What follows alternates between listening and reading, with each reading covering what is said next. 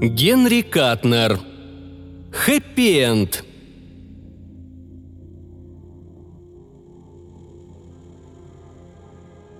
Эта история закончилась вполне благополучно. Джеймс Кельвин представил себе химика с рыжими усами и сосредоточился. Найти его не составляло труда. Требовалось лишь установить мысленную связь. Он нажал кнопку на коробочке, которую дал ему робот. Мужчина с рыжими усами оторвался от книги, поднял голову, ахнул и радостно улыбнулся. «Ну, наконец-то! Я не слышал, как вы вошли. Где вы пропадали эти две недели?» Кельвин не ответил. Он снова нажал на кнопку. Но ничего не произошло. Коробочка перестала действовать. А это должно было означать, что Кельвин стал богатым и знаменитым. Итак, Джеймс Кельвин получил миллион долларов. И с этого момента началась его счастливая жизнь. А ведь события развивались не так уж гладко. Когда он откинул брезентовое полотнище, какая-то веревка сбила его очки в роговой оправе – Одновременно его ослепила ярко-голубая вспышка. На мгновение он потерял сознание, но тут же очнулся. Он прошел под тент, осторожно опустив за собой полотнище, на котором вновь стала видна надпись «Гороскопы. Узнайте свое будущее». Посмотрел на знаменитого астролога. И обмер. Это был робот? «Вы Джеймс Кельвин», раздался ровный невыразительный голос. «Вы – репортер. Вам 30 лет. Вы холосты и сегодня приехали в Лос-Анджелес из Чикаго по совету вашего доктора. Правильно?» Кельвин поправил очки и попытался вспомнить, что он когда-то писал о различных шарлатанах. Как-то ему удавалось создать видимость чуда. Рубиновый глаз бесстрастно разглядывал посетителя. «Прочитав ваши мысли, также размеренно продолжал голос. «Я выяснил, что сейчас 1949 год. Мне придется изменить свои планы, так как я собирался прибыть в 1970 и я прошу вас помочь мне». «Разумеется, материально», — Кельвин выразительно хмыкнул. «Через минут меня здесь не будет. Как вы это делаете, а? Зеркала или еще что-то?» Я не машина, управляемая на расстоянии карликом, и не оптическая иллюзия», — сообщил робот. «Я вполне материальный живой организм, появившийся на свет в период, который войдет в историю как ваше весьма отдаленное будущее».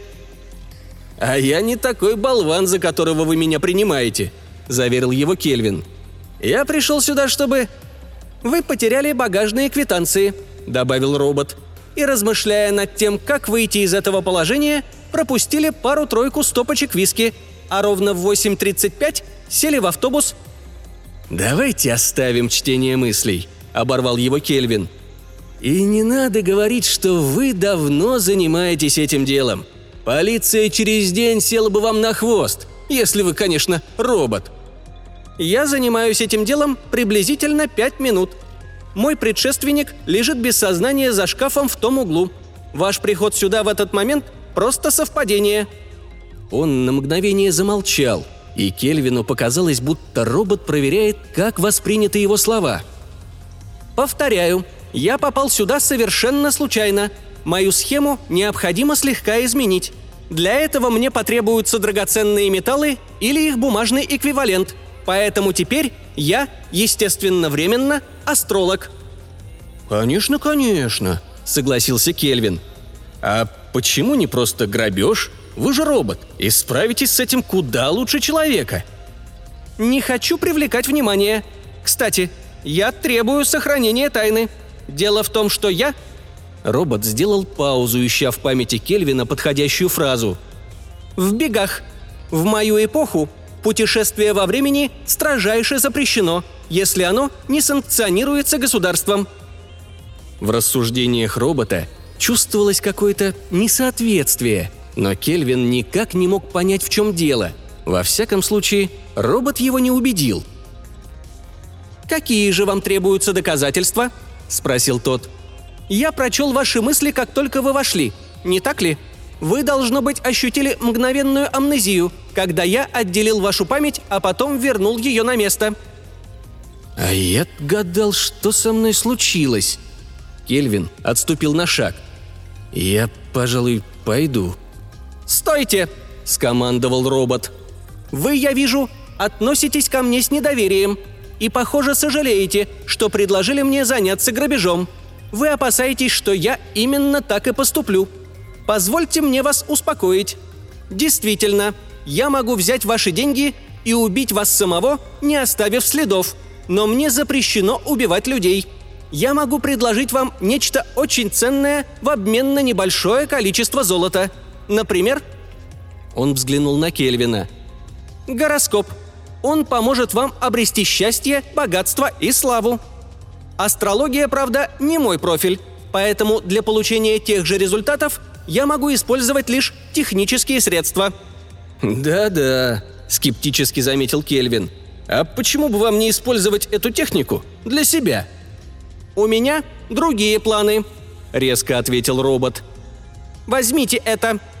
Панель на его груди отошла в сторону, обнажив маленькую плоскую коробочку. Пальцы Кельвина сжались на холодном металле. «Осторожно, не нажимайте кнопку!» Но предупреждение робота запоздало. Он мчался в автомобиле, вышедшем из-под контроля. В его голове был еще кто-то. Этот кто-то думал за него. Не совсем человеческое существо и не вполне нормальное психически. К счастью, рефлекс самосохранения почти мгновенно сорвал его палец с кнопки, и Кельвин, весь дрожа, испуганно взглянул на робота – Нельзя входить в контакт, не получив от меня инструкцию, как им воспользоваться. Теперь вам грозит опасность». Глаз робота изменил цвет. «Да, Тарн. Берегитесь Тарна!» «Я не хочу в этом участвовать», — быстро ответил Кельвин. «Возьмите эту штуку назад!» «Тогда ничто не защитит вас от Тарна. Оставьте устройство у себя», я гарантирую, что оно обеспечит вам счастье, богатство и славу гораздо надежнее, чем гороскоп». «Нет уж, спасибо. Я не знаю, как вам удаются ваши трюки, но...» «Подождите!» – воскликнул робот. Нажимая на кнопку, вы как бы попадаете в мозг человека, живущего в далеком будущем. Это устройство обеспечивает временный контакт, возникающий при нажатии кнопки – «Ну, зачем это мне?» Кельвин сделал попытку вручить коробочку роботу. Тот отодвинулся. «Подумайте об открывающихся возможностях. Представьте себе, что неандерталец имел бы доступ к вашему мозгу. Да для своего времени он стал бы богом!» Кельвину становилось все труднее не соглашаться с роботом. У него разболелась голова.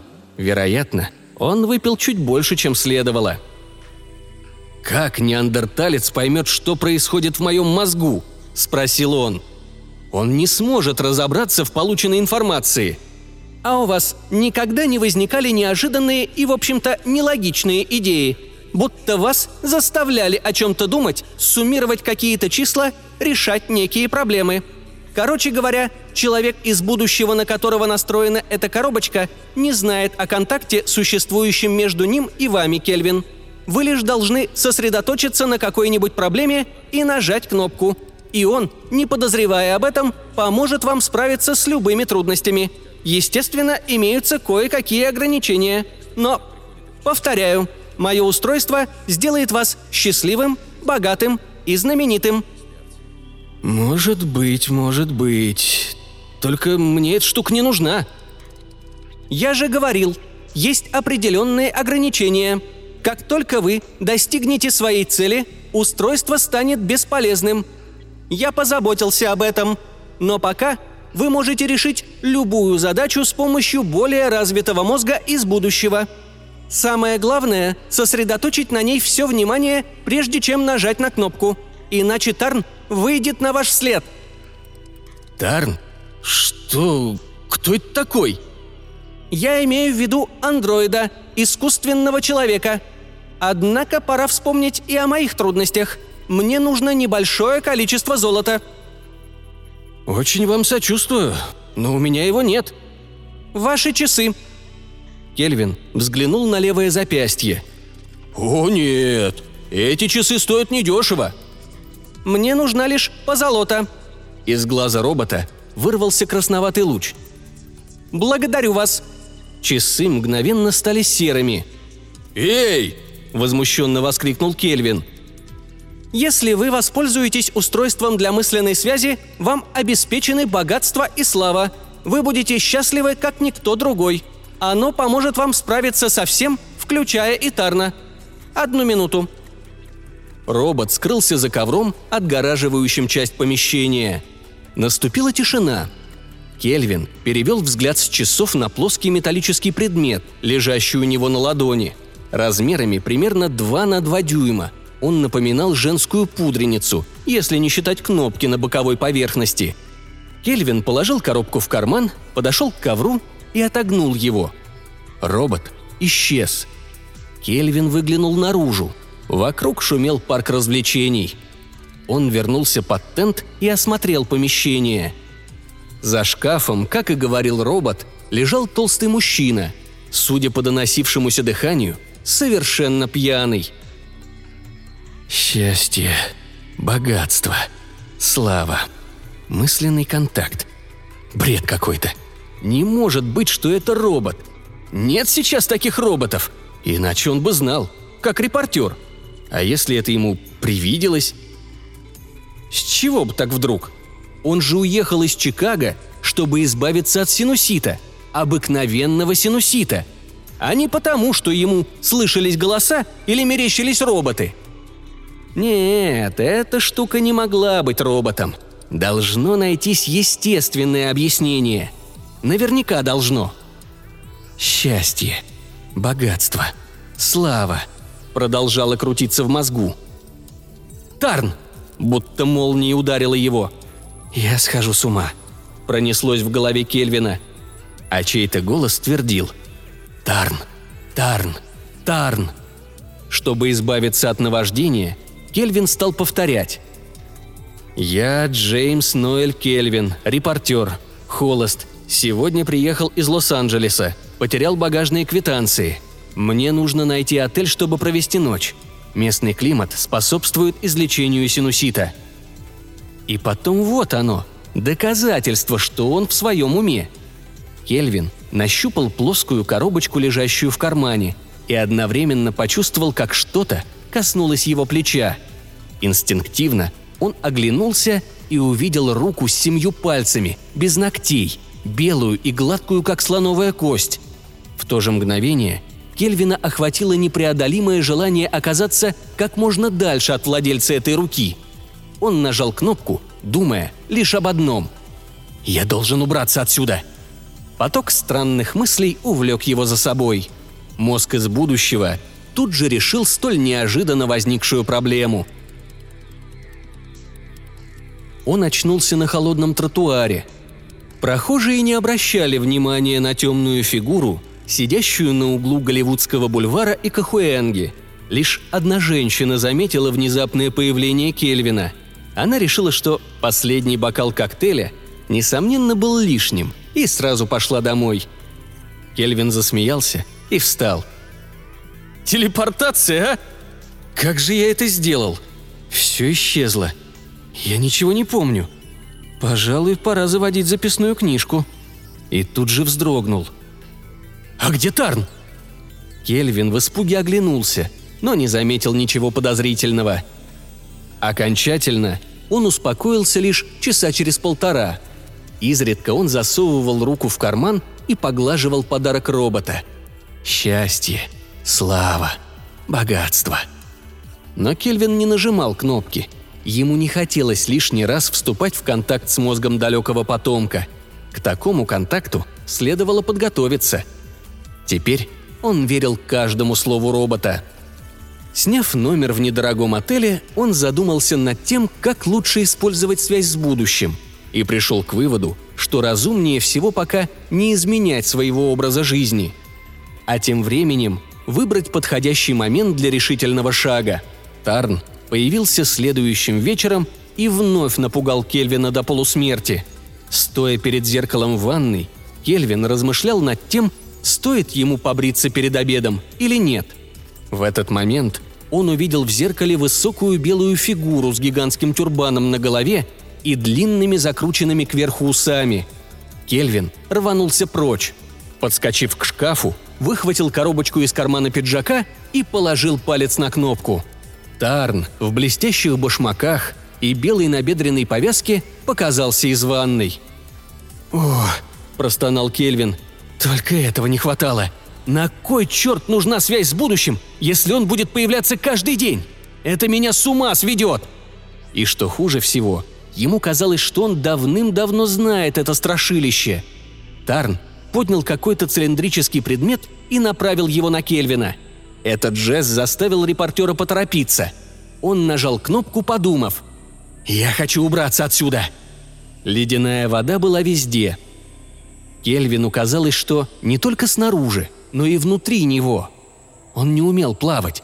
Захлебываясь, судорожно колотил по воде руками и ногами. Инстинктивно, стиснув в кулаке коробочку, Кельвин нажал кнопку – он стоял на незнакомой улице, но, похоже, на земле и в 20 столетии. Вода, стекающая с его одежды, образовала небольшую лужицу. Оглядевшись, он увидел рекламный щит, приглашающий посетить турецкие бани, и пошел к нему. Оказалось, что он в Новом Орлеане. Позднее в отеле Кельвин вновь попытался разобраться в том, что происходит. Он получил в свое распоряжение могучую силу и хотел использовать ее наиболее эффективно. «Все, что мне нужно», — думал Кельвин, — «это счастье, слава и богатство, чтобы спокойно прожить остаток жизни». Он вынул из кармана коробочку робота и внимательно осмотрел ее. Попытался открыть коробочку, но безрезультатно. Палец Кельвина коснулся кнопки. А почему бы и нет? На этот раз мозг человека будущего не показался ему таким странным – Человека звали Кварви. Он играл в какую-то непонятную игру, отдаленно напоминающую шахматы. Правда, его партнер находился в планетной системе Сириуса. Сложные построения временно-пространственных дебютов проносились сквозь мозг Кварави. Наконец, возникла проблема Кельвина, вернее, две. Как избавиться от простуды и как стать счастливым, богатым и знаменитым в доисторической эпохе, разумеется, с точки зрения Кварави.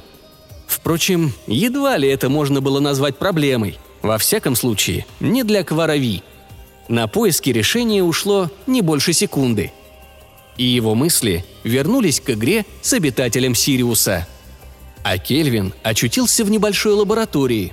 Лысеющий мужчина с рыжими усами, сидевший за столом, удивленно поднял голову. «Как вы сюда попали?» «Спросите у Кварави», – ответил Кельвин. «У кого?» Кельвин вдруг забыл, что он должен сказать Рыжеусому, и, нажав на кнопку, мысленно обратился за подсказкой к Варуви. «Улучшение белковых систем Вудварда. Достигается простым синтезом». «Кто вы такой, черт побери?» «Зовите меня Джимом. А пока молчите и слушайте». Он говорил с одним из ведущих биохимиков Америки – когда Кельвин закончил, Рыжеусый с восхищением посмотрел на него. «Это невероятно! Если все получится...» «Мне необходимы счастье, слава и богатство», — прервал его Кельвин. «Все получится». В итоге они договорились о создании новой компании. Процесс, предложенный Кельвином, открывал необозримые перспективы — Дюпон и General Motors с удовольствием купили бы исключительные права на его использование. «Мне нужны деньги. Богатство». «Вы заработаете миллион долларов», — ответил Рыжеусый. «Тогда напишите расписку, если только вы не хотите дать мне этот миллион немедленно». Нахмурившись, биохимик покачал головой. «Я не могу этого сделать. Сначала надо провести контрольные тесты, потом начать переговоры с предпринимателями. Но вы не волнуйтесь, ваше открытие, несомненно, стоит миллион, и вы станете знаменитым. И счастливым? «Счастье в здоровье!» – хмыкнул биохимик. «А с помощью вашего способа Мы излечим все болезни. Это настоящее чудо!» «Напишите все на бумаге», – потребовал Кельвин. «Хорошо. Назовем это предварительным соглашением. Документы мы оформим завтра. Естественно, основная заслуга будет принадлежать вам. Подождите минутку». Рыжеусый начал рыться в ящиках стола. Кельвин, довольно улыбаясь, оглядывал лабораторию. Тарн материализовался в трех футах от него. В руке он держал тот же зловещий цилиндр. Не мешкая, Кельвин нажал на кнопку и очутился на пшеничном поле. Еще одно нажатие, и он перенесся в Сиэтл. Бегство от Тарна продолжалось две недели. Все это время Кельвин ругал себя за то, что не спросил, как зовут биохимика. Где теперь его счастье, слава и богатство? И что делать с Тарном? На этот раз Кельвин попал в пустыню. Вокруг росли кусты, в фиолетовой дымке виднелись горы. Тарн не появлялся. Кельвину хотелось пить. Что, если коробочка сломается? Нет, так продолжаться не может. И тут его осенило – Кельвин сконцентрировал внимание на проблеме, как избавиться от Тарна, и нажал кнопку. Через мгновение он получил ответ. Не так уж это и сложно. У Кельвина сразу улучшилось настроение. Теперь он мог спокойно дождаться Тарна. Не прошло и получаса, как рядом появилась фигура в белом тюрбане. Цилиндр начал подниматься в направлении Кельвина. Чтобы не испытывать судьбу, тот еще раз нажал на кнопку, получил ответ и сделал все, как велел Кварви. «Нет!» – воскликнул Тарн, отступив на шаг. «Я же пытаюсь!» Кельвин удвоил усилия. «Я ведь должен быть...» Тарн упал на горячий песок. Руки с семью пальцами дернулись и застыли навеки. Кельвин облегченно вздохнул. Он спасен. Нерешенный осталась только одна проблема – как найти рыжеусого биохимика? Кельвин нажал кнопку. Мужчина с рыжими усами оторвался от книги, поднял голову, ахнул и радостно улыбнулся. «Ну, наконец-то! Я не слышал, как вы вошли. Где вы пропадали эти две недели?» А начиналось все совсем иначе – Кварви вместе с андроидом расположились в темпоральной капсуле. «Как я выгляжу?» – спросил Кварви. «Все в порядке», – ответил Тарн. «Ни у кого не возникнет ни малейшего подозрения». «Да, пожалуй, одежда выглядит сшитой из настоящей шерсти и хлопка. Часы, деньги...» «Не забудьте очки», — напомнил андроид. Да, хотя мне кажется... Так будет спокойнее.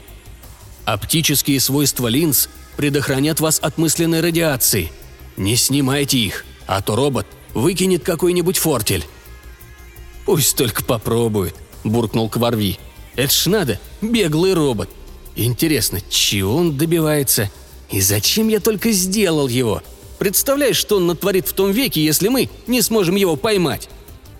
Сейчас он в палатке астролога». Тарн склонился над приборами. «Только что пришел туда.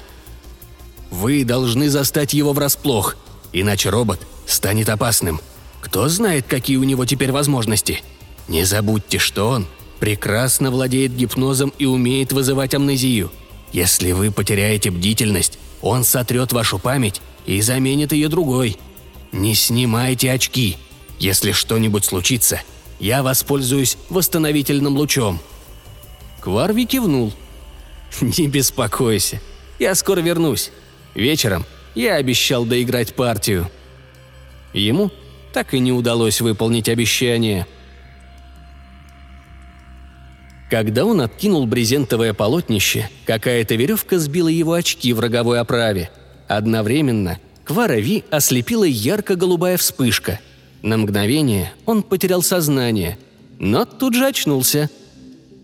«Вы Джеймс Кельвин», — сказал робот.